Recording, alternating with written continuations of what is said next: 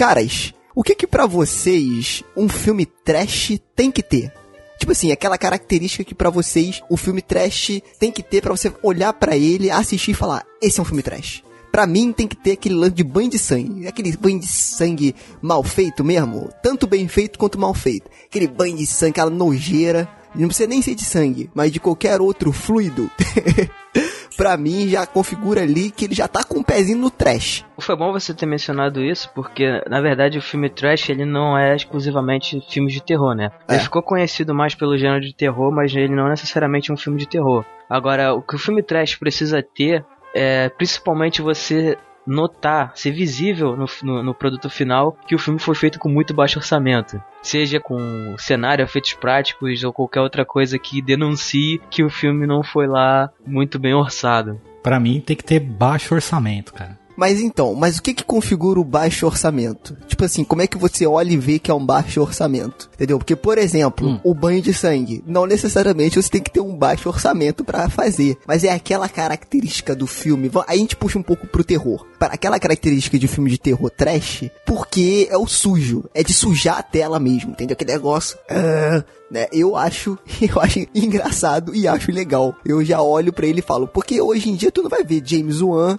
dando um banho de sangue na tela do cinema, né? não Ah, vai. Não fala desse cara, esse cara aí Não, já não, era. não, calma, calma, calma. Não, não vai vai começar a briga aqui, não, não. Ele, ele ainda tem o seu, o seu valor. Ele ainda tem o seu valor. Não, pera aí que eu vi o, trailer, o último trailer do, do Aquaman, eu estou empolgado. Então eu não vou continuar, não vou falar mal dele. Agora, com relação ao filme de terror, realmente ele tá se deixando levar pela Warner aí, que, né, ultimamente tá tentando fazer de tudo pra estragar a franquia que ela conseguiu criar. Então, uma, ó, uma característica boa do filme trash é ela não ter parceria com produtora grande. Boa, boa. Hum, ser tipo independente, né? Exatamente. Porque eu acho que uma coisa leva a outra, né? Como a produtora independente não tem muita grana, então eles têm que se virar com o que tem, né? Fica até difícil a gente classificar hoje em dia isso, porque hoje em dia tem muito filme trash que na verdade ele é feito pra ser um filme trash, é, deliberadamente. Então, por mais que o filme tenha um, um orçamento até razoável, os caras eles fazem os efeitos, as atuações, o cenário e tudo que envolve a produção do filme de forma muito precária e porcamente de propósito, justamente pra gerar essa estética do filme trash. Virou um estilo, né, cara? Então, mas aí, aí que tá. Eu acho que aí ele deixa de ser trash pra se tornar um filme ruim, porque a essência do filme trash é quando o cara acredita que o filme vai ficar bom, entendeu? Pode crer. se você faz com o intuito de- do filme ser um filme trash, ele deixa de ser trash pra ser um filme ruim, cara. Eu entendo. Então o trash ele tem que ser aquele trash natural. Não pode ser o trash Exato. planejado. Uhum. Entendi. É, é uma boa. É uma boa. É, assim, acho que depende. Você pode até saber que o seu filme ele vai ser um filme trash por conta do seu orçamento limitado e por conta das suas limitações técnicas e por fato de você não ter conseguido achar atores competentes ou qualquer coisa do tipo. Mas é, você pode forçar isso até um certo ponto que deixa de ser um filme engraçado que se leva de forma espontânea e na brincadeira e passa a ser uma parada que realmente forçação de barra. Agora, é, desses filmes que a gente tá, tá mencionando aqui, é, tem muita produtora, cara, que começou com, com baixo orçamento e agora faz filmes mais, entendeu? Com efeitos. Não vou dizer efeitos melhores, mas com dinheiro pra fazer efeitos melhores não faz de propósito, né? Que é o caso do, do Sharknado. Um riso é o calol, é um riso de saúde.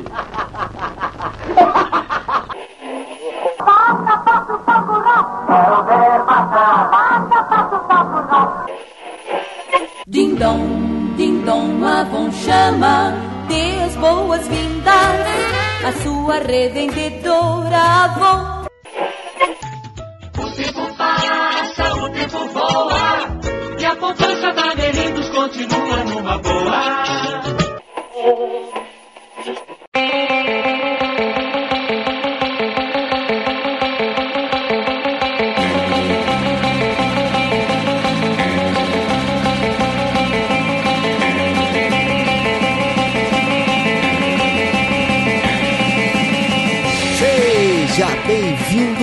Você, ser vivo ou não, né?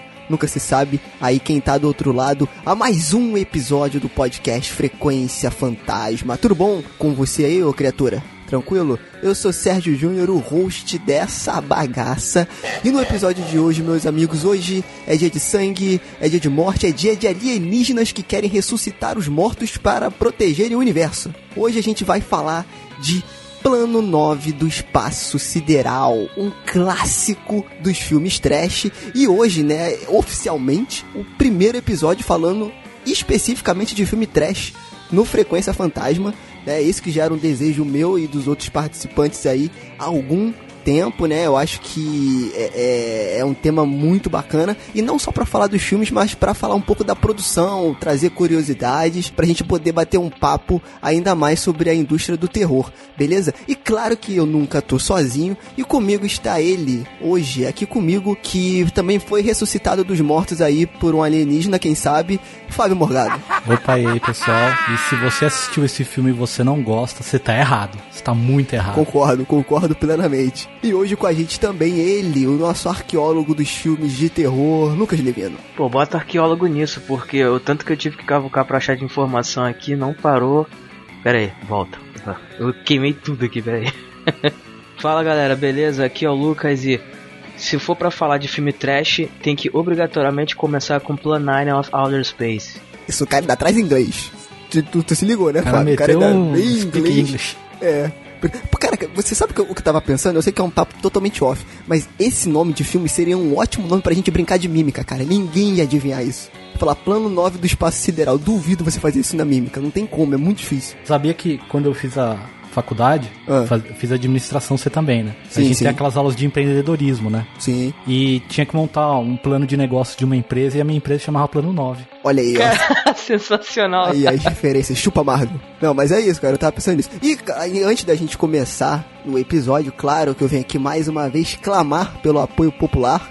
De ir lá no nosso feed do Frequência Fantasma e se inscrever no nosso feed aqui do podcast. Pra quê? Pra você receber os novos episódios desse podcast lindo, cheiroso, maravilhoso, que pinga sangue aí às vezes. Tudo bem? Então vai lá, pesquisa a gente, Frequência Fantasma, no seu aplicativo de podcast aí. Se tiver a possibilidade, classifique a gente também, porque isso aí já é uma forma de ajudar a gente a ser divulgado aí pros seus coleguinhas e pros outros coleguinhas que também gostam de filmes de terror. É, a gente também tá no iTunes, classifica a gente lá no iTunes. A gente não tá pedindo, ó, podia estar roubando, podia estar matando, mas estamos só pedindo uma classificação no iTunes e no seu aplicativo de podcast, beleza? E também temos nossas redes sociais, já não, Fábio? Opa, é só ir lá e seguir a gente no arroba FrecFantasma no Twitter. E também temos nosso Instagram, Lucas Devino. É, exatamente, é só você seguir a gente no Instagram, arroba Frequência Fantasma tudo junto. E a nossa ideia é que a gente possa fazer desse episódio, desse formato, né, uma série de. de... Ah. E a nossa ideia é fazer. Oh meu Deus! Hoje o negócio tá macumbado aqui, hein? Ô Santa Alienígena, Olha- por favor. Olha- Hoje o negócio tá... Essa nova série que a gente vai fazer, como se trata de filme trash, eu acho que a gente precisa deixar os erros. É, pode ser. Pode ser, boa. Pode ser. Boa. Não, é porque a ideia também é de eu falar aqui agora, como já dane-se, né? Eu, eu vou, eu vou falar de. E a gente vai postar essa votação lá no Twitter e no, e no Instagram. Então você que segue a gente lá e você que vai passar a seguir a gente agora, porque esses dois mulambos aí convidaram, segue a gente lá e a gente vai deixar a votação pra quê? Pra que a gente consiga um nome pra esse episódio. Porque aqui, claro, a gente já sabe, nós somos um podcast também de baixo orçamento, assim como os filmes Não, pro trash. episódio não, pra série. Pra série, pra série, boa. Aí tá vendo? Isso tudo que você discuta é tudo ilusão, tá? Tem mais erro do que acerto. A gente tá procurando um nome pra, esse, essa série de episódios, né? Focados nos filmes trash. A gente não conseguiu achar nada, pensar em nada tão legal assim agora no momento. Então deixa pra vocês aí, pra vocês que nos escutam, ajudar a gente a encontrar um nome pra essa série. Então segue lá a gente no arroba FrecFantasma no Twitter e no arroba Frequência Fantasma no Instagram. A gente vai postar lá a votação, né? Só que a gente. Outro erro, né? Porque eu falei que é votação, só que a gente não vai dar sugestão de nada, né? Então, então a gente vai postar lá o, o, o post vocês comentam lá o nome que vocês acharem interessante, beleza? Eu acho que é isso, né? Então, vambora pro cast.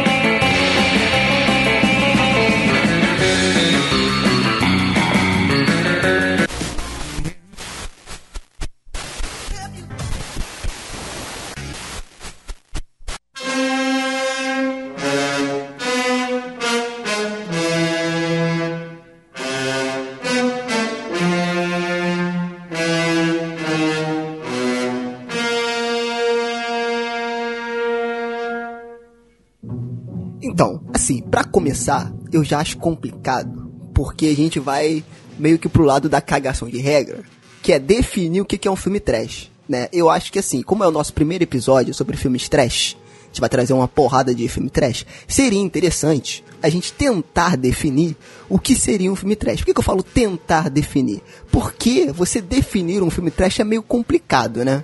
Então, a gente no começo falou desses fatores, né, que a gente considera um, um bom filme trash. E ele é meio que uma sopa, acho que é uma mistura de tudo que a gente falou, entendeu? Pra tornar um cult trash. Sabe? Que faz ele ser. Esse filme é um trash, ele merece respeito. Esse é aquele clássico que é tão ruim que ficou bom, né? Exato. E o famoso ele virou a curva do, do ruim e chegou no, no trash que é de ruim, ruim de bom. É tipo um Guaraná Dolly, tá ligado? Tem um monte de Guaraná porcaria, mas o Dolly ele tem destaque entre os porcarias. Será que, que daqui a uns 20 anos o, o Dolly vai ser cult? Será que, imagina, você vai no, no restaurante Michelin aqui no Rio de Janeiro e eles servem Dolly. Ah, tem Coca-Cola? Pepsi? Não, não, tem A Dolly. tubaína. A tubaína foi assim, né? É, é verdade, é verdade. Assim, historicamente falando, e aí vamos puxar aqui o nosso lado. O nosso nome é Frequência Fantasma e o sobrenome é Credibilidade. O que a gente vai puxar historicamente aqui, claro, né? É, por favor, deem sua margem de, de erro aí pra gente, né? No percentual de erro. Mas eu acho que historicamente a gente pode tentar contextualizar aí os filmes trash.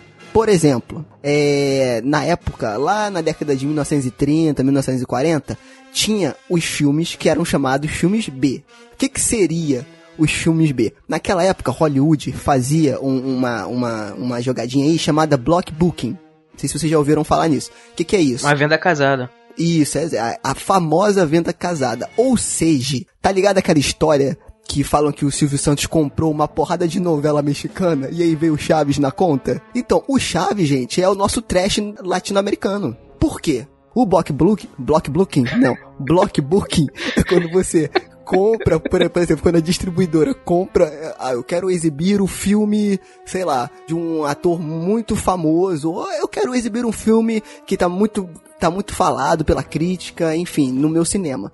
Naquela época, o que, que algumas produtoras fa- faziam? Dava o direito da exibição do filme e mais alguns outros filmes na conta, né? Era tipo, por isso que é um bloco, né? Porque ia tudo num pacote. E aí você levava junto com o filme que você quer exibir, uns dois ou três filmes B, que eram filmes feitos, né, com o resto, né, com a renda, com atores coadjuvantes do filme A, com o resto de renda, de dinheiro dos filmes A. Então eles eram chamados de filmes B. Tu não ia falar alguma coisa aí, Lucas? Eu ia, mas meu cachorro começou a latir aqui. Então, cara, é que nem você comprar pra assistir um filme do Tim Burton que você gosta dos filmes dele e ter que assistir de quebra o, o Johnny Depp junto. Ah, que isso, cara, ele, olha, é agressão gratuita. Não, agora eu vou aproveitar a deixa do Lucas pra falar que o Tim Burton e o Johnny Depp fizeram um filme sobre o Ed Wood, Ah, é boa. que é o diretor do Plano 9. Boa, boa. E esse também, o diretor do Plano 9, que é o Ed Wood, ele com certeza. Nós estamos planejando uma série pro futuro, mas é uma série mesmo de episódios separados, um outro formato, é, que a gente vai trazer um pouco de todos os profissionais do cinema de terror. Então fica ligado, provavelmente a gente vai fazer um episódio aí é, especial pro Ed Wood. Né? Mas vale muito a tua indicação aí, Fábio. É, foi o filme do Tim Burton, né? Estrelado pelo Ed Wood. Pelo Ed Wood é ótimo. Porra, se for estrelado pelo Ed Wood. Aí seria um filme de terror. Aí o plano dos alienígenas realmente funcionou, né? É um filme de 1994 chamado Ed Wood, dirigido pelo Tim Burton, que é claramente uma homenagem ao Ed Wood. Você vê que o Tim Burton tinha um- uma admiração pelo cara só pelo filme. Ele tem Johnny Depp fazendo o papel de Ed Wood. No elenco tem Bill Murray, tem Martin Landau fazendo Bela Lugosi e tem o aquele ator que ninguém lembra o nome, que chama Jeffrey Jones, que ele fez o papel do diretor do Ferris Bueller. Ele tá no filme participando como vidente Criswell. E tem também a Sarah Jessica Parker, que ela faz o papel da primeira namorada do, do Ed Wood. E a Patrícia Arquette, que faz a segunda namorada do Ed Wood no filme. O filme é fantástico, cara. Vale muito a pena assistir. Depois que você ouvir o podcast, você vê as curiosidades que nós vamos falar sobre os bastidores do filme e tal. Assiste esse filme do Tim Burton, que tem bastante coisa lá que ele fala sobre os bastidores dos filmes dele, como ele fazia. É muito interessante. Muito bacana, cara. Vale muito a indicação. Não, e outra coisa também que vale mencionar é que o filme ele ganhou, né, um tipo de uma de um remake, né? Não chega a ser bem um remake, é mais uma uma versão é, parodiada dele do chamada Plano 9, que foi dirigida pelo John Johnson. Porra, imagina uma paródia desse filme, né?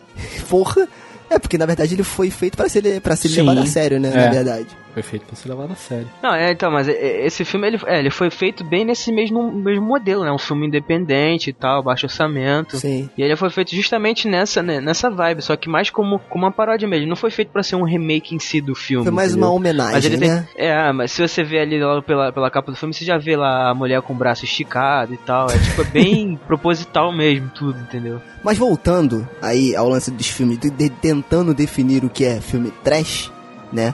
E aí, é- essa parada do block booking, né, de, da, da venda casada foi proibida em 48. E aí também podemos dizer, aí esses são os filmes B, né? Aqueles filmes que eram feitos com os recursos, o que sobrou do chamado filme A, que era o que era tipo os blockbusters da época, né? Mesmo que não exista esse conceito. E outra curiosidade também é que nas exibições dos filmes, entre um filme e outro, na sessão, eles colocavam também esses, esses filmes B, né? Que na maioria das vezes eram filmes curtos. E aí, justamente pra galera, pra poder né, exibir o filme, né? Já que eles acabaram ganhando esses filmes na- no pacote que compraram do, do filme A. E aí ficou nisso, né? Os filmes acabaram se tornando conhecidos por conta disso. E aí, geralmente eram filmes de, de, de Velho Oeste, filmes no ar e filmes de terror e ficção científica. É, que não tinha o glamour, né? Que tem. Hoje você fala que vê um filme de faroeste, um musical. É uma coisa. É, é, mu- musical não, porque tinha o seu valor na época, mas um filme de, de faroeste de terror era aquele negócio, né? Você, não, que isso. Porque o glamour da época era musical, era drama, era o romance. Né? E aí a gente pode dizer que o filme trash, aí esses eram os filmes B, que não necessariamente eram filmes ruins, tá? É, e, e nem mal feitos e tal. Eles só não eram, eles, eles só eram feitos com o resto ali do que sobrava do filme A, né? Vamos dizer assim. E os trashes, aí que tá. Esse lance de não saber direito. é- Ficou mais conhecido como um termo, né? É muito engraçado essas, essas coisas. Nessa época, tinha uma, um movimento, vamos dizer, chamado Poverty Row. Que é tipo assim, a quadra da pobreza, a ala da pobreza, o que é que seja. Onde tinham pequenas produtoras que ficavam ali nas margens de Hollywood. E lá eles começaram a fazer os filmes chamados filmes Z. Que são os filmes Z? Aí sim. Filme Z era o filme que não tinha nada tecnicamente bom falando. Por exemplo, iluminação toda errada, enquadramento de câmera todo errado, o ator era o vizinho, parente. Ou seja, eram pequenas produtoras que não tinham dinheiro pra nada, né? E tentavam fazer os filmes e faziam os filmes, né? Só que aí eram os filmes chamados filmes Z, que realmente eles não chegavam de jeito nenhum no grande público, era muito difícil, muito, muito difícil mesmo. E eles começaram a ficar mais conhecidos como filmes trash, porque realmente eles eram muito marginalizados, assim, por conta das questões técnicas, ainda mais naquela época. Né? Mas tem aquele lance também de, cara, você definir um filme trash como o, o termo, né, ficou muito maior do que a história, digamos assim, é complicado, né? O Sérgio falou dessas produtoras pequenas que eram feitas com um cinegrafista que era parente e tal. Ali você via a sétima arte sendo aplicada com amor, sabe? Aí sim, Não aí aquela sim. coisa comercial. Aquilo era cinema mesmo. É você ter paixão por aquilo e ir lá e vamos fazer um filme, vamos. Exatamente. É, cara, mas acho também que se não tiver o mínimo de qualidade ali técnica, não que, mais uma vez, não que a gente quer cagar a regra, mas é a minha opinião, Sérgio, falando. Se não tiver a mínima qualidade técnica ali, fica complicado, né, meu amigo? Fica complicado, jovem. Ah, sim, mas vale o, o amor ali, né? A gente tem que ter dar re- reconhecimento nisso daí, né? Não, exatamente, mas vale ressaltar que naquela época o conceito de filme trash, ele era muito diferente do que a gente tem hoje em dia. Isso porque não tinha aquele conceito de levar um filme é, com leveza, com brincadeira. Então, se as pessoas iam assistir um filme dito como um filme de terror, elas levavam a sério, mesmo se o filme tivesse ali uma cara de baixo orçamento. Então, quando as pessoas assistiam esses filmes, elas realmente marginalizavam e criticavam ele severamente. É porque o filme trash hoje tem um glamour nele, né? Tem uma coisa dele ser cult, né? Tipo assim, ah, é legal ver filmes trash, né? É, mas assim, naquela época, eles realmente sofriam um certo preconceito ali, cara. Porque não era bem visto por ninguém.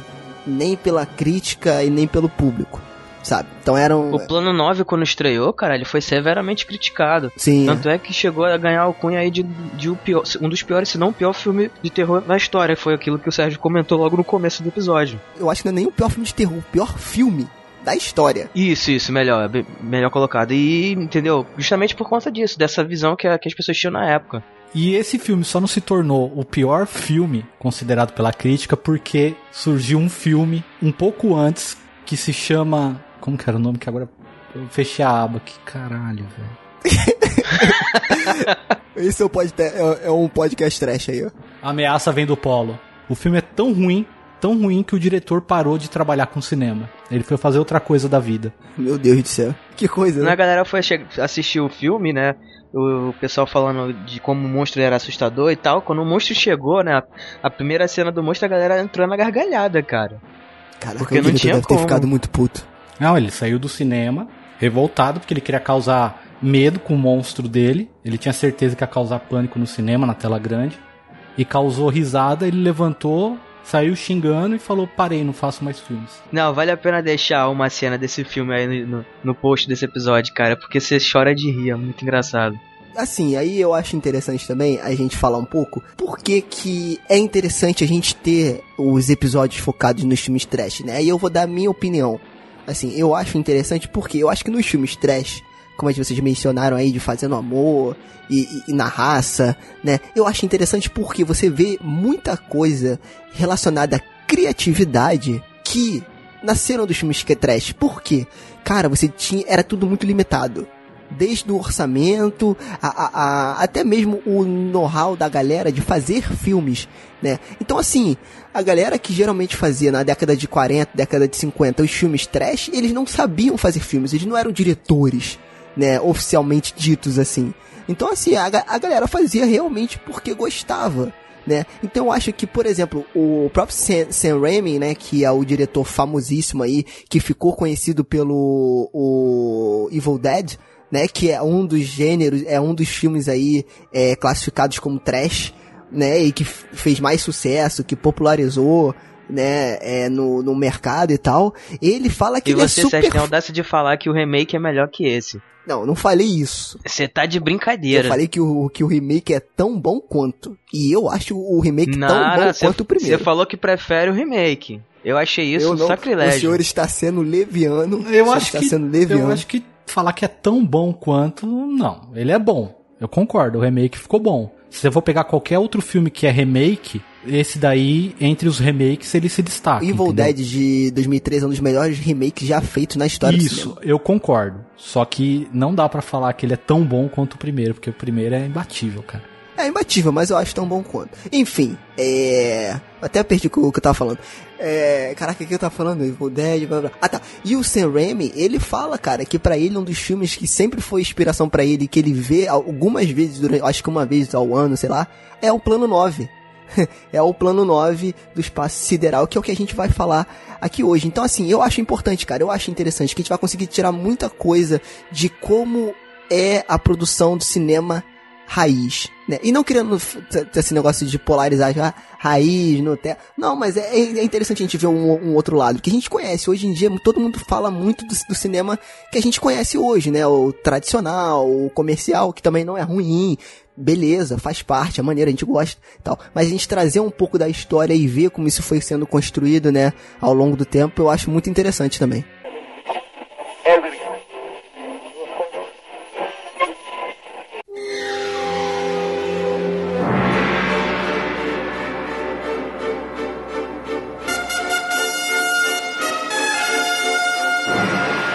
Com isso, eu acho que a gente já pode começar a falar desta obra-prima que é injustamente chamada de o pior filme da história, né? Ou um dos piores filmes da história, que é o Plano 9 do Espaço Sideral. E antes da gente entrar no filme, eu acho legal a gente falar um pouco da produção, porque assim, o filme, cara, eu achei muito bom, eu me diverti muito.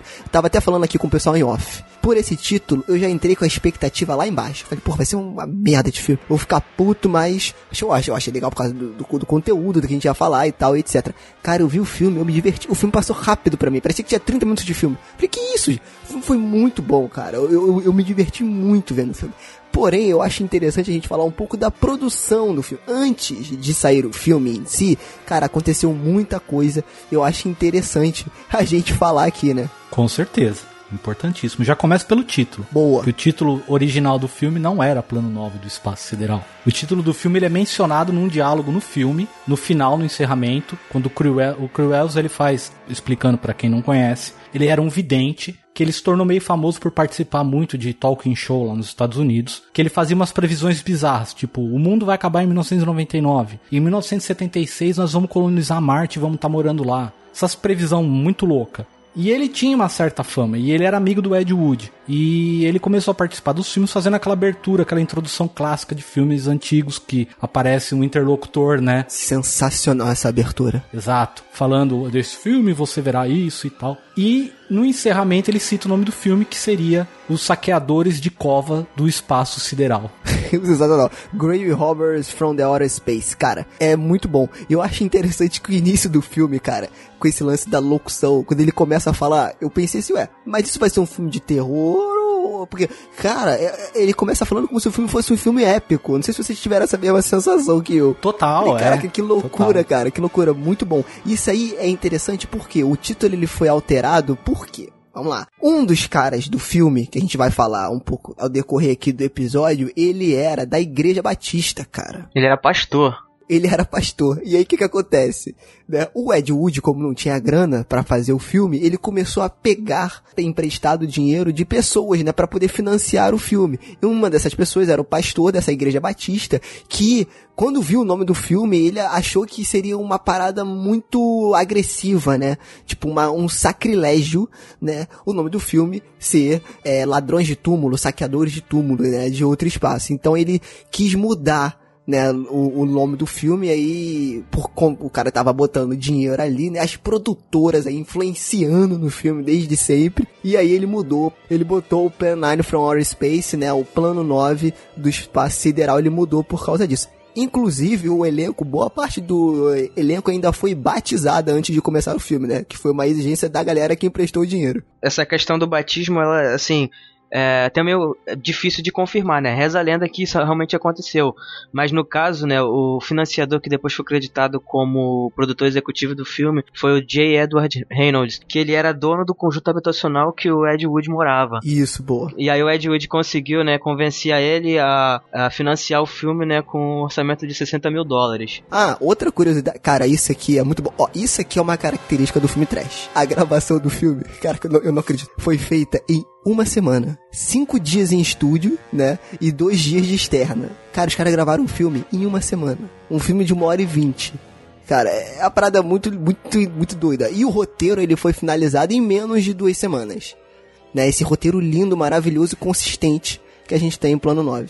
A sinopse do filme é fácil. Na verdade, são os alienígenas, alienígenas que vêm à Terra, né? Eles descobrem que num, num futuro próximo, o ser humano será capaz de destruir o universo. E por conta disso, eles vêm à Terra e tentam botar o plano 9 em ação. O que, que seria o plano 9? É uma ideia ótima, maravilhosa de ressuscitar os mortos que para poder impedir que os seres humanos, né, possam destruir o mundo com a construção de uma bomba atômica feita com os raios solares. Olha Não, que, não, cara, pera, pera, não, calma lá, calma lá. Aí, aí já entra, aí já entra uma coisa maravilhosa do roteiro, que é a controvérsia. Porque primeiro, a ideia deles é, eles querem avisar a Terra, olha, no futuro vocês vão fazer uma grande cagada e vai destruir o mundo, o universo. Exato. Então nós vamos. Aí, como os humanos atacam eles, eles falam: o nosso plano 9 é ressuscitar os mortos.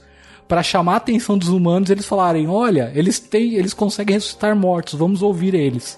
Depois muda, no final do filme, pra a gente ressuscitou os mortos, para fazer uma marcha dos mortos até Washington, pra dominar os humanos ali e falar: olha, tá vendo? É isso que vocês estão fazendo, agora vocês têm que ouvir a gente.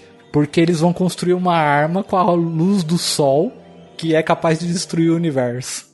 Exato. E isso com um incrível exército de três zumbis. Um gordo, um velho e uma mulher que fica com o braço ar- arqueado assim. Parece aqueles bonecos, não sei se, vocês já jogaram FIFA, mas tem uns bonecos na torcida que fica com a mão assim pra cima. Parece um arco. Então, isso é, é a bailarina que eles... É a E já, começa, e já começa a curiosidade, porque a vampira, a Myla Nurmi, ela só aceitou participar do filme se ele tirasse os diálogos dela, porque ela tinha fala no filme. Olha aí, ó. O, o Ed Wood, ele era muito fã dela. Ela tinha uma série de televisão, começa por aí, ela não era muito famosa, ela tinha uma série de televisão que durou uma temporada, um ano. E aí ela foi mandada embora. Terminou, eles, ah, a série, ela passava só em Los Angeles é, numa emissora local, eles falaram, ó, chega, acabou o contrato. Aí ela ficou desempregada. O Ed Wood vivia chamando ela para participar dos filmes dele. E ela sempre recusou. Como ela ficou desempregada, ela falou: tá, eu participo do plano 9 desde que eu não fale. Quanto menos eu aparecer, melhor. E aí é por isso que ela não fala, ela só anda com a mão esticada, com aquelas unhas postiças gigantes. É muito engraçado, cara, muito bom. Isso ela ficou no cartaz do filme, né? Logo, logo no, no cartaz do filme ali vendendo ele. Não, e é engraçado você mencionar essa curiosidade, E porque. imortalizou ela. Exatamente, ela era apresentadora de um programa de TV chamado Vampira, de 56, e ela, depois que foi demitida, ela conseguiu os direitos da personagem dela, e aí foi utilizada no filme. E é, e é engraçado porque ela só ganhou esse papel por conta de, de um produtor, né, ter conhecido ela durante um baile de máscaras que ela foi fantasiada de mortiça da família Adams. E outra coisa, ela namorou o Orson Welles, cara, numa época. E com esse enredo maravilhoso que o plano 9 se apresenta aí pra gente. E eu vou te falar, hein, cara. Eu vou te falar que, é, é, assim, primeiro, que a gente não vai medir aqui spoilers, porque vamos lá, o filme de 1959 já tem um não, não, certo peraí. tempinho. Na verdade, é 1956, só que ele foi lançado em 59. Sim, é, e tem uma outra história aí também por trás disso, né? Sim, que eu não sei. Nem eu. Mas então, é, Mas ele levou três anos pra ficar pronto, isso daí eu sei. beleza, ele demorou para ficar pronto e foi lançado em 59. Então, não vai, não vai, vai ter spoiler, pô. E aí a gente tem como ícone desse. Não. Um, dois, três. E aí tem a gente. Um, dois, três. Foi mal, Fábio. Coitado, Fábio. E aí, vamos lá. Um, dois, três. E temos o Ed Wood, né? Que é um ícone aí dos filmes trash. Por isso que a gente é, fez questão de trazer o Plano 9 aqui para iniciar essa série de episódios de filme trash. Porque ele foi escritor, né, roteirista, produtor e diretor do Plano 9 do Espaço Si- Sideral. E além dele, a gente tem outras figuras aí também no filme, né? Ah, com certeza. Já falamos já, já da vampira, né? Sim, nós falamos da vampira e falamos do Cruisvel, que era o vidente. Agora falta falar do astro do filme, né? O maior nome que tava no elenco. Boa, então aí temos ele, o cheiroso, maravilhoso, Bela Lugosi, né, cara? O nosso eterno Drácula é, fez lá o filme de mesmo nome, né? O Drácula, pela Universal. em 1931. E nessa época aqui do, do Plano 9, né, em 1958, né, década de 50 em geral, ele já tava ali, né, em fim de carreira, No ostracismo. né, no ostracismo por conta das drogas, infelizmente. Ele acabou, né, participando de um projeto que nunca, nunca, nunca saiu da gaveta com o Ed Wood é, em 1956. Foi no mesmo ano em que ele faleceu. E aí essas imagens gravadas, né, pelo Ed Wood desse projeto que foi cancelado, acabaram sendo reaproveitadas É, no Plano assim, 9. ele e o Ed Wood se conheceram. O Ed Wood era muito fã do, do Bela Lugosi. E ele encontrou com o Bela Lugosi uma vez. E aí ele pegou, se aproximou, falou que era fã. Ele acabou virando amigo do Bela Lugosi. Eles viraram grandes amigos até a morte do Bela Lugosi. O Ed Wood pagou a internação do, do, do Bela Lugosi várias vezes, mais de uma vez para desintoxicação, que ele era viciado em morfina. E ele participou dos filmes. Ele fez um antecedente ao Plano 9, que é A Noiva do Monstro, que é mais um daqueles filmes que os produtores mudam o título, porque o filme era O Monstro do Átomo, alguma coisa assim, ou A Noiva do Monstro do Átomo, e virou só A Noiva do Monstro, que é clássico, já tem o Bela Lugosi na equipe fixa, já tem o ator Thor, que ele era um lutador de wrestling, que ele já tinha feito alguns filmes, o Ed Wood se interessou por ele por causa do tamanho, contratou, ele era um ator sueco, e ele começou a participar dos filmes. Depois da queda do Ed Wood, esse Thor, ele fez diversos filmes ainda. A carreira desse cara foi bem extensa. E tem o ator John Brackwright, Brackwright, vai falar inglês. Lucas, fala inglês aí. Pera aí, deixa eu ver como é que se escreve o nome dele aqui. É Brackwright, é Brackwright. Tem um Cara, a melhor DG. coisa é ver o Fábio falando inglês, cara. Meu inglês muito é, bom. Borat, sabe? Nível Borat no inglês. Meu inglês a nível Borat foi o melhor, cara. É John. Qual é o nome do John cara mesmo? John. Brackwright. Very nice.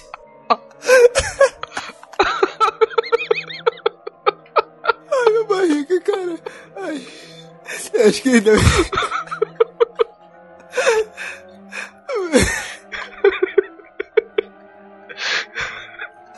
Ai, eu tô chorando aqui, cara. Eu acho que é John, John Campbell Breckenridge. Breckenridge. Breckenridge? Acho que é É. isso. Tá. Ai, Então, cara, eu tô- E tem também o ator, que ele era um francês, ele era é, drag queen, ele era um gay assumido chamado John Breckinridge, que ele era amigo pessoal também do Ed Wood. E como esse filme foi um grande fracasso pra ele, ali foi onde afundou a carreira desse Ai, meu. Deus, eu tô me recuperando aqui.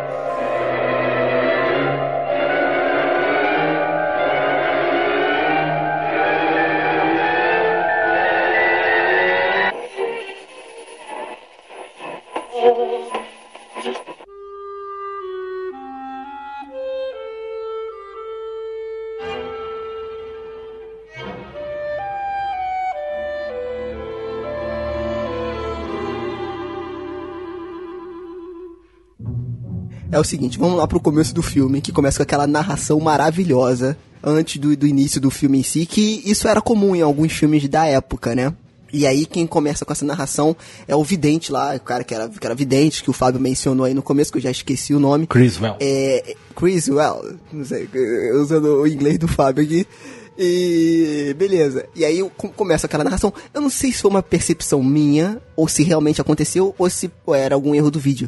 Cara, esse filme inteiro ele foi dublado, não foi não? Porque eu acho que eles não tinham um som pra poder fazer o filme e eles tiveram que dublar tudo em cima. Porque eu percebi que enquanto eles falavam, o áudio vinha depois, cara, do movimento da voz do cara. Exatamente. Eu não sei se isso é erro de edição ou eles foram Eu dublados. não sei né? se é remasterização do filme, entendeu? Pode ter acontecido na remasterização. Porque a qualidade do áudio ela é muito boa pro recurso da época que ele tinha, né? Se você for ver. É, então. É, isso é verdade, mas acontece que a questão de captação de som, cara, gravando em locação, ela é bem complicada e exige bastante dinheiro. Então é bem capaz mesmo do filme ter sido realmente todo dublado. Mas isso assim, eu não, não consegui ne- nenhuma fonte confiável que confirmasse. Mas de qualquer jeito, né, o filme ele tá disponível no YouTube, já adiantando esse fato. E esse filme que tá no YouTube, ele realmente tem esse delay no áudio, né? O áudio tá um pouco atrasado. E aí eu não sei se era dublagem não, mas essa, esse início é sensacional, né, cara? E é engraçado que o cara fala com um tom de épico. Parece que vai começar um filme épico. Um filme, alguma coisa assim. Sim, não, ele fala baseado em testemunhos sacramentados. É, você que não acredita, não sei o que lá do que. Eu falei, caraca, eu, eu gostei do início já. Eu eu achei bem legal, cara. E outra cena que eu, cara, eu, eu morri de rir. Foi logo no começo que os caras estão lá. É, é o piloto de avião, que eu esqueci o nome dele, acho que é Jeff, né? Isso, Jeff. É o Jeff. E não, e outra característica do filme trash, desse filme principalmente, é o seguinte: os lugares que eles filmavam. Nossa, velho. as co- Cara, a cabine de avião, a cabine onde o piloto Eles ficava. estavam em duas cadeiras, cara. Eram Eles estavam em duas cadeiras, um, sei lá, um, um- bagulho na frente. Cara, o avião, eles falavam e tiravam a mão do, do negócio e como se o avião estivesse viajando sozinho. Era um Não, quartinho. não, detalhe, a, a cabine do avião era, é, é, parecia ser uma espécie de, de quartinho, de, de dispensa, alguma coisa assim, que separava o resto do avião com uma cortina. E o manche do avião que os caras pilotavam, você conseguia ver que aquilo ali era um pedaço de madeira Exato. pegado, cara. Muito bom, Exato, cara. Muito bom. Isso era muito bom. Não, e quando aparece o disco voador pela primeira vez, eles tomam aquele susto na cabine de avião, cara. Eu falei, esse filme vai ser épico. Não, aí já entra outra mancada do filme. Porque eles veem o avião. Depois ele comenta, o piloto, com a mulher, que ele viu um disco voador. Ela pergunta como é. E ele fala que é em formato de charuto, tá ligado? Eu percebi isso também. E não tem nada a ver, cara. Charuto você fuma, meu. E não tem nada a ver. o que que tá te preocupando? Ah, não sei se eu devo falar. Não, fala o que aconteceu. Ah, é porque eu vi um disco voador. Ela, disco voador? É aí que formato tinha? Formato de charuto. O cara ela acabou de perguntar se o bagulho era um, um disco e o cara fala que é um charuto. Não, ela. Não, primeiro que ela ele tá, ele tá estranho, né? Ele estaria pensativo, ela fala: Você está estranho, né? Eu nunca te vi assim. Por que você está assim? Ele, porque eu nunca Nesse estive nível. assim. Talvez porque eu nunca tenha estado assim antes. Ai. Mas ele tá errado, não tá, ué. Ele tá, Puta, ele tá certo, maravilhoso, que- cara. O cara é um piloto de Porra. avião e mora numa casa que não tem nada. A casa do cara, velho. Parece uma cabana do pai Tomás. Uma cadeira de palha. Ele velho. se- Não, primeiro que todas as cenas da casa, ou é no quarto, ou é na varanda, entendeu? Nunca dentro da casa. A única dentro da casa é uma, uma cena só que é Fora no o quarto da detalhe, mulher. o cemitério tá de noite o carro de polícia tá indo pro cemitério, tá de dia. Aí mostra, corta pro Cara, é cemitério, muito tá de bom. noite. Corta pro carro de polícia, tá de dia, cara. É muito sensacional, velho. Esses intervalos de dia e noite foi um problema muito sério. Por quê? Como a gente tava falando, o Bela Lugosi morreu durante a produção. Eu não quero rir, mano. Eu- eu- eu- Não dá eu pra tô não rir, o Bela cara. É muito morreu. bom, cara. Beleza, aí ele, ele. Então, isso foi genial. O que que acontece? Deixa eu até ver aqui na, na, na minha colinha. Blá, blá, blá, blá. É, então, aí que acontece, ó, antes de começar o filme inteiro, né, e eu acho que isso que gera essa confusão de data, em 56, o Ed, o Ed Wood, ele gravou algumas cenas com o Bela Lugosi, que é o ator que participou do filme, né, o, o Drácula, beleza, como a gente já falou aqui. Só que o Bela Lugosi morreu. Então o que que ele fez? Ele pegou as cenas que ele gravou desse outro projeto e encaixou nesse filme, no plano 9. Só que é o seguinte, a cena tava se desenrolando durante a noite e do nada entrava a cena do Bela Lugosi de dia. Eu, claro. Aí eu comecei a pensar, gente, eu que tô ficando maluco? A qualidade do filme que é antigo, que tá ruim, ou esse cara tá, tá despirocado da cabeça? Porque tá tudo errado, cara. O negócio de dia e do nada entra a noite, e do nada entra o dia. Eu falei, que caraca? E, e as cenas não conversam, não tem, parece que saiu jogando qualquer coisa. Vai, joga Não, essa aí, essa e aí. O, o ator, cara. O ator que ele contrata. Porque o cara teve a moral. O Bela Lugosi morreu. Ele colocou essas cenas e creditou o Bela Lugosi no filme, cara. Com É. a participação da estrela Bela Lugosi. E aí ele contratou o médico da mulher dele, cara. Pra ser o Bela Lugosi. Um quiroprata, cara. O cara era crioprata. E era careca, velho. O cara era careca. É bizarro. Era o quiroprático Thomas Robert Manson, né? Ele era mais alto, né, do que o Bela Lugosi, né? E o que mais parecia, né, que o pessoal fala, era que ele tinha cabelo branco, né, o cabelo grisalho, e as orelhas do Bela Lugosi que pareciam com a dele. E aí, isso que eu achei legal, porque nas cenas que não tinham o Bela Lugosi, que ele fez, né, ele botava a capa na cara. Então você não via quem era o ator, você não conseguia ver o Bela Lugosi. Não, mas ele tava de peruca. Ele, ele era careca na parte de cima, cara. Ah, então, aí, então eles tiveram até um trabalho de maquiagem. Então, por isso que o velho, o zumbi velho, quando aparecia, que era pra ser o Bela Lugosi, não era Bela Lugosi nada. Era o quiroprático lá, o Thomas Robert Manson. Sensacional. Foi uma puta jogada. E esse lance de botar a cara na- no rosto pra não mostrar que era outro Botar a ator cara no rosto, personagem. cara. Pô, tem alguém que não, tem alguém que não tem a cara no rosto. Botar a capa no rosto, botar a capa no rosto, pra não mostrar que era outro, outro ator fazendo o personagem, foi que deu essa origem aí no, no- no imaginário popular do vampiro que vem com a capa no rosto, entendeu? Exato. Mas eu acho que ele usou isso porque o próprio Bela Lugosi já usava esse gesto como Drácula, né? Então acho que ele meio que associou as coisas Mas ali ele pra... fazia um movimento, né? De puxar a Ah, capa sim, pro sim. rosto e jogar pra trás. Então até que você vê isso na- no, filme em algumas cenas. Sim, sim. Só que depois, da- da- depois daquilo ali acabou, era tudo que o, que o Ed Wood tinha gravado, tinha gravado dele, Cara, entendeu? muito bom, cara. É isso aí, é isso aí mesmo. isso aí. Não, e outra coisa que a gente tem que falar aqui são os discos. Os, os discos. Vo... Eita! Opa. Outra coisa que a gente tem que falar aqui são os discos voadores do filme, né, cara? Que, cara, são personagens. Aqueles discos voadores. Sabe, cara, sabe, sabe o que, que eu me lembrei instantaneamente? Chapolin Colorado. Já viu já aqueles episódios que tem os discos voadores, os aerolito. aerolitos? Então, cara, muito igual. Aquele disco lá que tem que o cara falou que parece um charuto, parece charuto nada, parece aquele disco do Chaves que o Kiko ganha, que eles unem lá, o isola o, o disco não sei pra onde lá, e é aquele episódio do lá, vem um disco voador. Já chegou o disco voador. Igualzinho ao do Chaves, cara. E tinha cena que tu via o fio. Você via o fio balançando o disco voador. Cara, é sensacional. Não, é muito bom, cara. Muito bom. Sabe? E bem, e bem pintadinho, né? Um prata luminoso, né? Não, e vale Cara, é mencionar cara também dessas pau, cenas do disco voador, tem, tem alguns momentos que os militares começam a disparar nos, neles, né, nos discos voadores. E aí o Ed Wood teve a cara de pau de usar cenas de, de propaganda militar da Segunda Guerra e enfiar no filme, cara. Que não tinha nada a ver uma coisa, a composição não tinha, nada, a ver, com o cara. filme, Tinha cara. nada a ver. É, cara, Aí os efe- e aí os efeitos do- dos, dos, dos disparos acertando os discos voadores eram umas bombinhas estourando, cara. Não, mas, ó, Sensacional, mas velho. uma coisa, o carro de polícia era de verdade. Porque o filho de um dos atores ali, ele era policial. Aí ele pegou a viatura e levou lá pra eles poderem usar na filmagem. É, tem esse lance que o figurino, cara, ele era real, né? Os carros e os uniformes, né? Sim. É, são. É isso mesmo, é do filho de um dos atores do filme que trabalhava lá na polícia e conseguiu material, cara. Foi, foi muito bom. E a locação também do filme é interessante, que foi ele foi filmado ali num cemitério ali nos arredores de Hollywood e na frente da casa do Thor, do Thor Johnson, né? Então, assim, por conta do baixo orçamento. Foi né? filmado no cemitério mesmo, cara? Porque as informações que eu tenho é que boa parte desse cemitério foi produzido em estúdio, cara, e foi um negócio muito, muito do furreca mesmo. Tem uma hora que eles caem, que dá a luz do disco voador nos policial e mexe o tapete da grama. eles se jogam no chão. E cai a. e cai Não, a cruz. tão- é. o, o chão era todo forrado com tapete. Não, não, era, não era terra, era tapete forrado, entendeu? E as lápides e tudo mais do cemitério era feito tudo de papelão, cara. É, cara. Tem uma cena que tem uma cena que depois que o personagem do Bela Lugosi morre é enterrado numa cripta.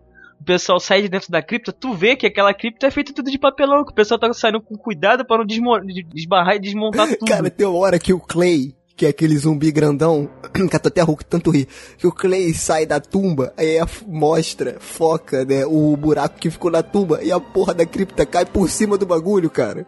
Não sei se você lembra dessa cena. Aí, pum, caiu. Aí ele corta. O Thor, quando ele tá tentando sair da, da tumba, ele é muito grande, o ator, né? Ele enrosca, tá ligado? Aí ele começa a fazer força, aí corta a cena e mostra ele já, já depois, quando ele sai. Já fora, né? Cara, aí, muito bom, cara. Muito bom. Não, não vo- voltando nessa cena do uh, exército americano, que é sensacional quando eles começam a atirar lá no, no, no- no disco voador. Cara, a cena do soldado conversando com o general, cara, eles estão em frente a uma parede, eles estão do lado de uma parede branca e o cara olhando pra cima com um binóculo, cara, aquilo ali é muito bom, cara.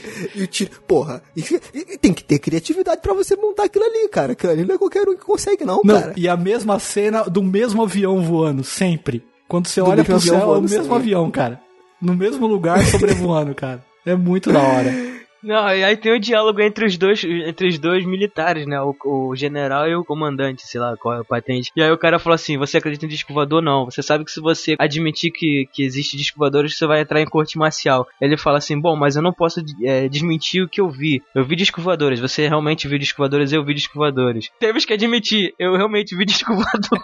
Não, o diálogo desse filme são muito bons. o cara acabou de falar que o, que o negócio da corte marcial e o outro vai lá e admite também. Cara, muito bom, Um cara. papo de maluco, cara, é sensacional. Não, e aí, vamos lá, vamos, vamos situar o pessoal aqui. A gente começou a falar um bando de coisa que acontece no filme. Na verdade, começa o filme no enterro da mulher do Bela Lugosi, Sim. né? Do personagem do Bela Lugosi, que não tem nome. E aí ele fica muito triste, né? Fica hashtag chateado. E aí ele vai atravessar a rua. O grito dele atravessando a rua que eles botaram foi muito engraçado. Que ele vai atravessar a rua, ele tá meio que deprimido, ele não presta atenção, né? Ele fica com aquele negócio na cabeça dele, da morte da mulher. E aí ele vai atravessar a rua e é atropelado. Só, só que não mostra a cena. Não mostra a cena, tá mostrando a parede da, da casa dele. É, aí ele sai da câmera e do nada só escuta um. Ah! Corta a cena. É isso. Foi atropelado.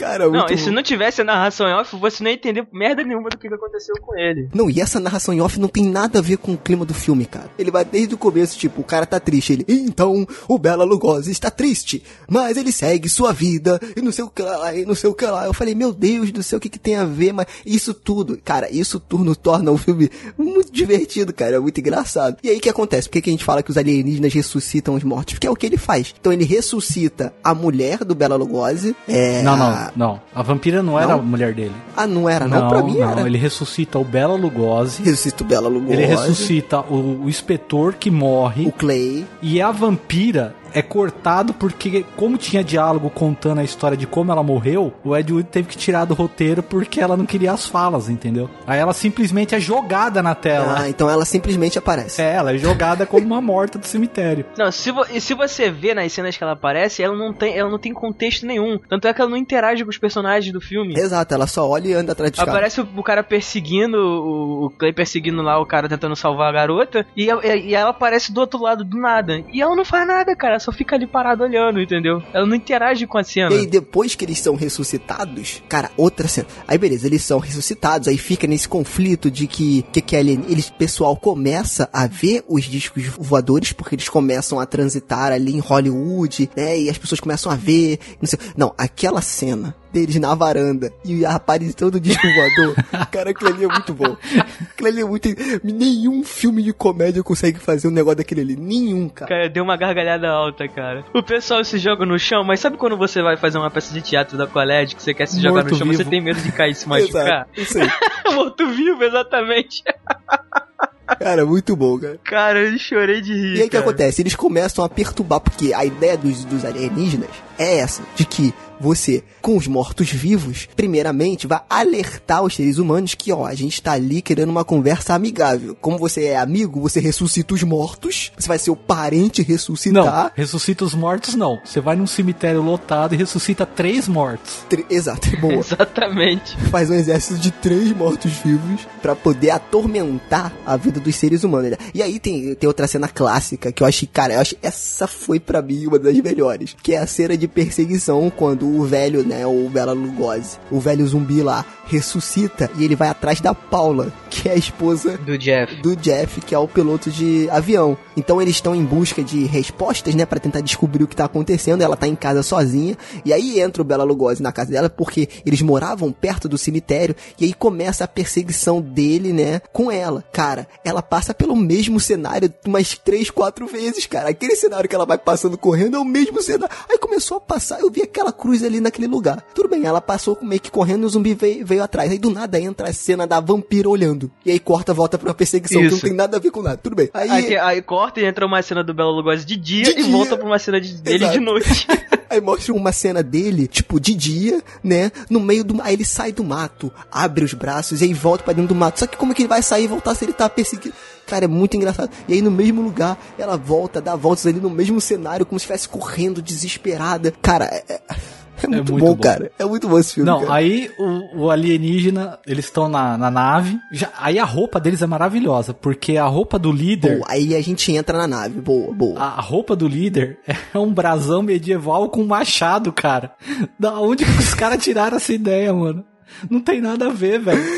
Não tem ideia, cara. Isso era a roupa que tinha, cara. Foi uma peça estudantil aí da Idade Média. Eles tiveram que pegar a roupa dos caras. Não, porque alienígena naquela época tinha que ter roupa brilhosa. Tinha que, tinha que, tinha que brilhar. Então o que eles fizeram? Eles pegaram tipo uma roupa de seda, que parece uma seda, né? Alguma coisa do tipo assim que deixa um pouco a roupa mais brilhosa, né? E aí é brilhante porque o, sei lá, o subalterno dele vem e fala: ressuscitamos o mor os mortos. Aí ele, quantos? Três. Uma mulher, um velho e um gigantão. Aí o cara fala: mate o velho. Aí manda matar o Bela Lugosi, velho. E não explica o porquê, É, ele só fala- fala: mata o velho. É, mata o velho aí, pronto. Não, e outra coisa sensacional é a nave. Porque, pô, isso aí, cara, uma nave de respeito tem que ter cortina, cortina em tudo que é lugar, né? Então, cara, é muito engraçado você ver a concepção de uma nave espacial pras pessoas, cara. Cara, muito bom, cara. Era um quartinho com cortina. Eram uma- várias cortinas e o cara sentado no meio lá de uma mesa lá de, de, sei lá, uma mesa de jantar, sei lá. Não tinha o que fazer, cara. Não tinha o que fazer, não tinha cenário, não tinha nada pra fazer ali. O cara falou: você quer saber? Mete cortina na parede inteira e filma essa merda. Do jeito que tá. Então, os alienígenas, cara, se você tá pensando que tem alguma maquiagem pra transformar eles em alguma coisa mais alienígena, não tem, cara. São pessoas mesmo com, uma, com roupas esquisitas. São isso. pessoas com roupa de seda. Com uma, em uma nave que é toda feita de cortinas.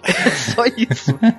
É muito bom, cara. Esse filme é maravilhoso. É, você vê aí que o cara teve que dar um jeito com o que ele tinha, né, cara? Isso é muito bom. Outra coisa, aí, aí, aí beleza, aí vem o Bela Lugosi, aí começa essa perseguição, eles tentando descobrir, né, o que que tá acontecendo, e aí ressuscita lá o Clay, que é o inspetor que morreu, é, durante o, o filme. Não, cara, tem uma cena muito engraçada, que eles estão no carro da polícia, Aí o carro da, da- Aí mostra, é um take, mostrando o carro da polícia chegando no cemitério. Cara, a câmera não, não consegue acompanhar o carro. É muito engraçado que o carro vem, aí a câmera tá filmando metade do carro, e aí para. E o carro passa direto e es- estaciona. Você escuta o barulho do carro estacionando, tu vê só a parte de trás do carro, e é isso. Cortou cena, próxima cena. Fala, gente, o que que tá acontecendo aqui, cara? Caraca, muito doido, cara. Muito engraçado. E aí, quando ele morre, o outro, o outro investigador chega com os outros policiais, aí encontra o corpo dele. Aí o cara fala assim: Veja o que aconteceu com ele. Ele está morto? Sim, ele morreu. É, o inspetor Clay foi morto, assassinado. E quem matou ele foi o assassino. Ai, ai, cara. é nesse nível, cara. É muito bom. Enquanto isso, o cara tá com o revólver na mão, ele começa a se coçar É, ele com o coça a revólver, cara, cara. isso. Ele passa o revólver no rosto, cara. Não, e esse policial, coitado, cara, ele já se ferra. Não, muito engraçado tem uma hora no final que ele fala, ah, já aconteceu comigo duas vezes, estou cansado disso. que o cara é atacado, sobra sempre pro policial, cara. Sempre aquele policialzinho lá, coitado, né, cara? Mas muito bom, muito bom, Não, cara. eu não lembro o nome desse ator. Os dois policiais ali, estão uniformizados, eles trabalharam em todos os filmes do Ed Wood. Eles têm uma base de fã-clube lá nos Estados Unidos, eles vão até em eventos, sabe? Meu Deus. Quer dizer, iam, né? Caraca. Eles já devem ter morrido de velhice. E, cara, é muito bom a atuação deles. É muito bom. Quando o Bela Lugosi também se, a- se aproxima deles, né? Porque aí eles estão procurando é, entender o que tá acontecendo. E aí eles estão na casa do cara que é o piloto de avião, que teve a experiência de ver o disco voador que parece um charuto. E aí tá todo mundo lá reunido. E aí o Bela Lugosi aparece, né? O pseudo Bela Lugosi pra atacar eles. Cara, e eles atirando, aquelas arminhas dele atirando, cara, muito engraçado, cara. Parecia aquelas arminhas da Re-Rap de plástico que tu compra. Aí pá, pá, aquela fumaça saindo de festim, cara, Não, e aí muito o, bom, cara. o, o Bela Lugosa fake baixa a capa, mas ele não pode mostrar o ator, então ele fica o tempo inteiro de costas, né? É, cara, muito bom. Não, e outra, né, cara? Porque, pelo que eu entendi, a base alienígena fica na floresta, ali, perto do, do cemitério. Então não dá pra saber porque é, é estranho, porque só mostra aquela portinha abrindo com aquele barulho. Tem uma É, escada do lado, não sei pra quê. Uma escada do lado da, da parede, pregada na parede. E aí você entra e, tipo, tá, de no... tá sempre de noite fora da nave. O tempo inteiro, não fica de dia, né? E entra aí é aquela parte da nave que é uma sala com as paredes brancas, com uma escada também ali, pendurada na parede, e uns rádios, né, na, naquela mesa lá. Ah, porque tem que ter os rádios que... Que inclusive é a arma lá que ressuscita os mortos, né? Como é que é o nome da pistola de, de eletrodos, negócio Isso, boa. São os eletrodos. Cara, muito bom. E aí, o que acontece? A base, ela brilhava, cara. Ah, Saiu uma luz imensa. Como é que ninguém nunca viu aquilo ali, cara? Como é que ninguém viu aquilo ali? Aquela luz imensa da floresta. E eles, onde será a base dos, dos alienígenas? Do não sei o que. E, cara, esse final é sensacional. Um dos melhores finais. Uma das melhores brigas de, de Hollywood. Não, é, não, é fantástico. É, é fantástico. Assim, é legal porque eles estão procurando a nave e o ali, os dois alienígenas, os subalternos, o cara e a mina, tem uma mina, uma das alienígenas, um dos alienígenas é uma menina de mini saia, uma loira de mini saia. Ele fala pra ela: precisamos ir logo, logo eles vão descobrir a gente aqui. Então, não sei o que eles fizeram. E os caras entram na nave, eles conseguem entrar armados, os três, né? Tá o piloto, né? Que é o marido da, da, da Paula, né? O inspetor Sim. e o terceiro. Quem que era o terceiro que eu não lembro, cara? Era, não, era o piloto, né? Isso. Do avião, o general. Ah, o general, isso. E o inspetor de Aquele polícia. general e o policial lá, exato. O do bigodinho. Mas, cara, esse filme, ele tem uma parada, porque é o seguinte, eu não sei, aquela época, né, como a gente, eles estavam ainda no meio do lance da Guerra Fria, tinha muito lance do medo do desconhecido que vem do espaço. Então, acho que eles mexiam muito com isso, né? Eu acho interessante que o filme, mesmo ele sendo galhofa, ele tem um fundo ali, uma, uma mensagem. Quando ele começa a chamar o cara de estúpido, de idiota, que o ser humano é estúpido, porque a primeira coisa, quando ele explica lá o lance da gasolina, que porra maluca do cacete, pra explicar a bomba que eles vão construir, ele fala, vocês são. est-" Aí ele falou assim: ah, isso vai dar mais poder pra gente. Não é? E aí ele fala, tá vendo como vocês são burros? Né? Ele tá tentando explicar a parada pra poder evitar com que eles façam aquilo e a primeira coisa que vem na cabeça deles, dos seres humanos, nós vamos ter mais poder. Isso quer dizer que a gente vai conseguir fazer mais coisas. Então assim, é galhofa, é trash, mas ele tenta passar uma mensagem ali. Isso eu achei legal, cara. Isso eu achei interessante. Não, sim, assim. é, é bem bacana isso daí. Tanto que no final, eles têm tanto medo dos alienígenas, mas quem parte pra agressão pra resolver a, a coisa na base da força é, são os seres humanos, né, cara? Sim. Então é, é engraçado. E aí no final ele deixa esse negócio aberto. Será que realmente os vilões eram os alienígenas? Cara, eu acho isso muito bacana. É, eu acho que assim. É é porque o roteiro mesmo é confuso, né? É, O roteiro desse Sim. filme, mas. Não, cara, aí que tá. Eu não, eu não, Não, achei, não, mas cara. Eu achei bem assertivo, assim. Ele é bem li- linear, certo? Ó, eles têm que fazer isso pra poder evitar isso. É isso. Agora, realmente, as linhas de, de diálogo é uma diálogos maluquice. são- é, é, não, é, não, tem razão, é, a o roteiro é linear, a- o diálogo que é, mas, por exemplo, tem uma hora que a, a alienígena, a mulher, ela vai falar lá sobre, ah, vocês estão falando da gente que tá ressuscitando morto, mas vocês, pra se defenderem, vocês atacam e destroem outro país, que ela tá falando da guerra declaradamente ali, né? Sim, sim. Então, que eles não são diferentes. E aí o próprio alienígena dá um safanão nela. E aí o O piloto vai pra cima do alienígena e o alienígena fala: "Não, é porque no nosso planeta as mulheres só servem pra procriar". Entendeu? Então, Sim, assim, é. fica um negócio meio. É vilão, é vilão. Lá também tem os problemas deles, entendeu? Não é tão diferente do- da, da gente, dos seres humanos, né? E aí que tá, que ele vem também nesse lance já, ele se fala isso, né? Vocês ainda têm a petulância de achar que vocês são os únicos seres do universo e tal. É porque eu acho que esse momento era um momento de descoberta também, né? Por conta desse lance do espaço e tal. Então acho que esses temas estavam muito em voga. Sim, e aí entra uma coisa que eu achei sensacional. Como esse filme foi patrocinado pela Igreja Batista, tem a revelação divina lá, dos alienígenas que falam de Deus. Cara, isso é muito bom, cara. Isso é muito bom. Quando eles falam assim, o que, que, que eles falam? Eles falam alguma coisa aqui. É, o cara fala não sei o que lá, o alienígena fala. É, vocês não É, são. ele, ah, por Deus, É, não sei o aí ele, Deus, ele fala, "Ah, vocês são os únicos que se acham dignos de Deus, alguma coisa assim. Eu É. achei muito bom, cara. Falei, ah, só faltou descer Jesus na nave ali, ia ficar É maravilhoso. verdade.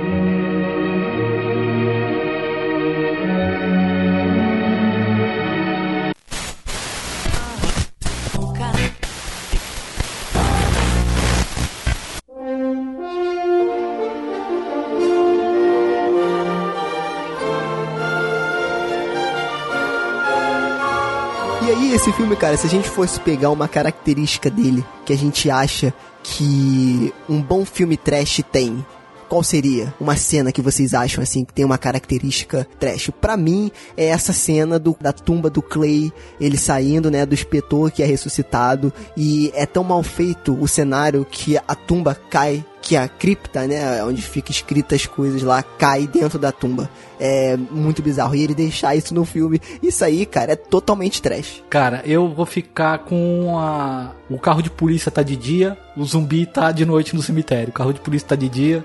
Isso daí eu achei maravilhoso, cara.